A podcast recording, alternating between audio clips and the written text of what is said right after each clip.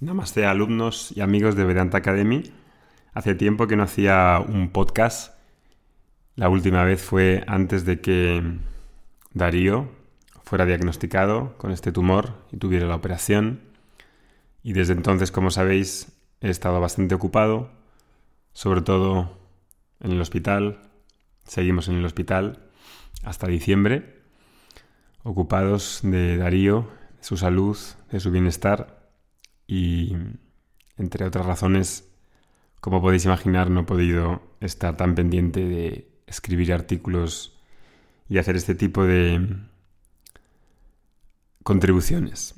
Pero quería retomarlo y también me sirve para airearme un poco de, toda esta historia del, del hospital, ¿no?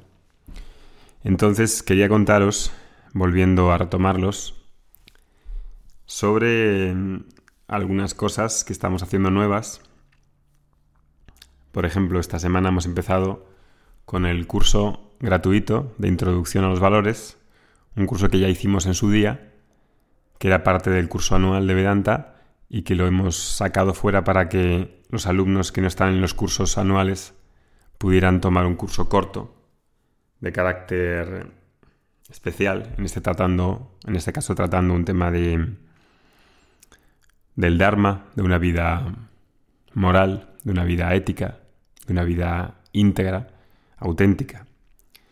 Este curso de introducción, que ya llevamos dos clases, el lunes es la tercera, todavía os podéis suscribir si queréis, tenéis enlaces en Facebook y en la página.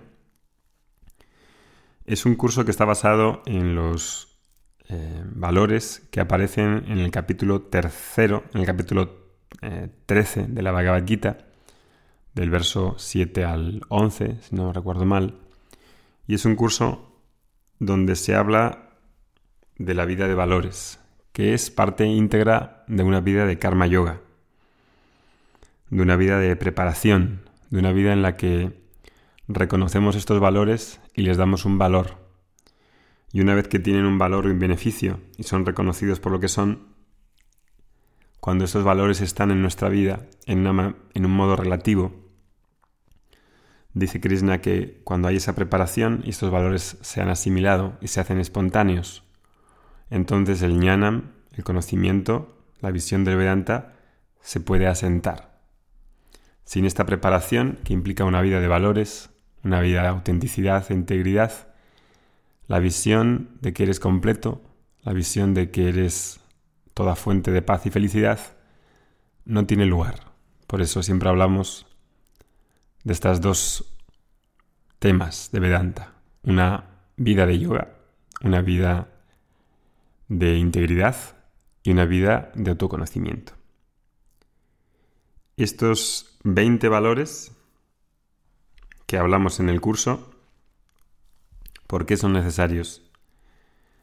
Son necesarios porque necesitamos principios y valores para vivir. Si vivimos como los animales por puros instintos, no somos seres humanos.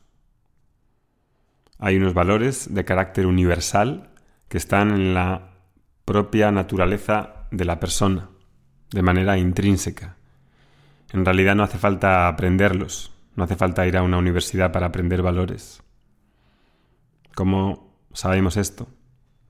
Muy sencillo. ¿A alguien de vosotros os gusta que os roben o que os mientan? No. Probablemente a nadie. Cuando sabemos que no nos gustan que nos hieran, los demás esperan lo mismo de nosotros. Por lo tanto, podemos inferir que en la propia naturaleza, inherente a su constitución, el ser humano cuenta ya con estos valores de una forma natural. Cuando a mí no me gustan que me mientan, los demás esperan lo mismo de mí.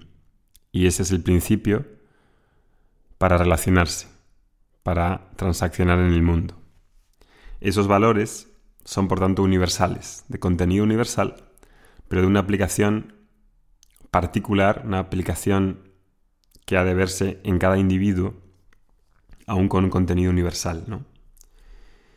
Y aunque esos valores estén dados y todos los conozcamos, sin embargo en su aplicación tenemos grandes dificultades, porque no están asimilados. Hace falta reconocer el valor por el valor y tener un beneficio, practicarlo hasta que se haga espontáneo.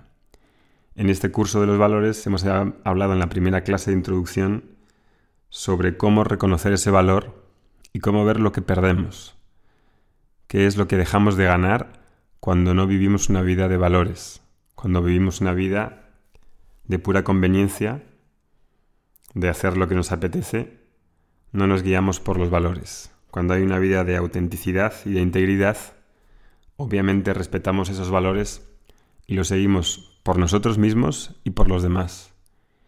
Y en el caso de nosotros mismos, el no seguir una vida de valores implica eventualmente una desintegración de la personalidad, una división interna entre el conocedor y el hacedor.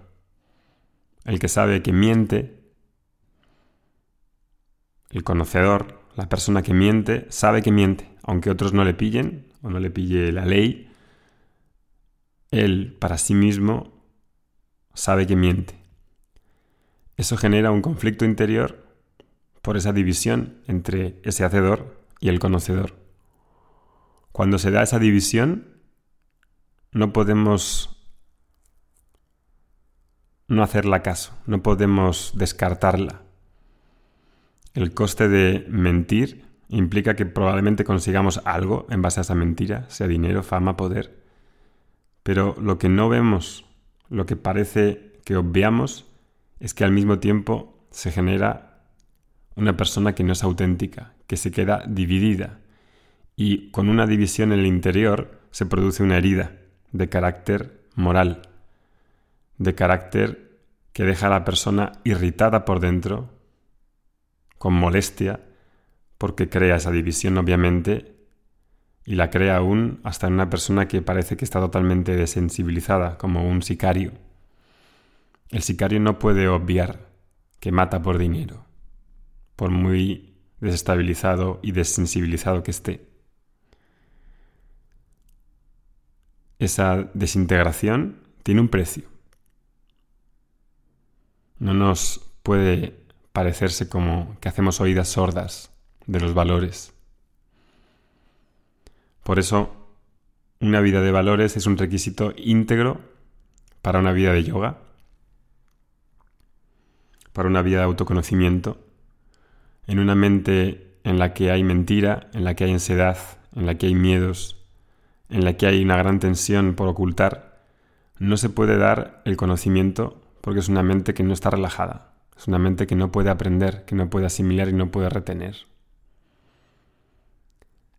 Y para eso, por eso todos aquellos que están interesados en el autoconocimiento, en vivir una buena vida en general, reconocer los valores universales dados que todo el mundo tenemos, pero que a veces por el estilo de vida, por la sociedad moderna en la que vivimos, no hay suficiente énfasis, tanto en las familias como en las instituciones, como en la sociedad. Cuando se pierde ese horizonte de valores y de educación espiritual, se pierde lo que más te importa, se pierde tu etos, el carácter, la integridad, la autenticidad de la persona, en la que uno, cuando mantiene eso, puede estar satisfecho con uno mismo, digno de uno mismo, puede mirarse tranquilamente al espejo y puede dormir bien.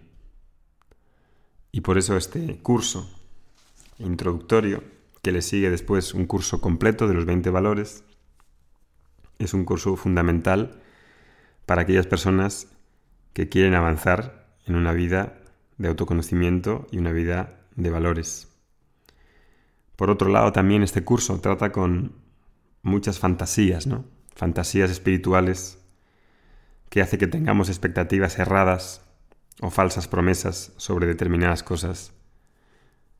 Por ejemplo, uno de los valores que tratamos primero es ahimsa, la no violencia. Hay muchas personas en el contexto espiritual, entre comillas, que creen que ahimsa es quedarse pasmado, quedarse parado y no hacer nada. Eso no es ahimsa. Otros creen también que el desapego es quitarte de lo que te gusta. Tampoco es eso vairagya. Otros creen que Atma Vinigraha es el control de la mente férreo, como si el control de la mente fuese una opción en la que podamos forzar la mente y haga lo que queramos que haga. Tampoco es Atma Vinigraha. Hay una serie de fantasías que en realidad son ideas que tenemos que nos hacen más daño, que nos endurecen más, que nos hacen más rígidos con nosotros mismos y los demás.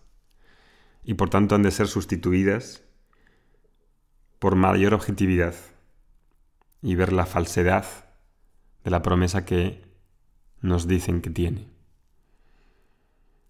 Con este curso esperamos que podamos descubrir esas falacias, integrar los valores y vivir una vida de yoga, una vida que conduce al autoconocimiento.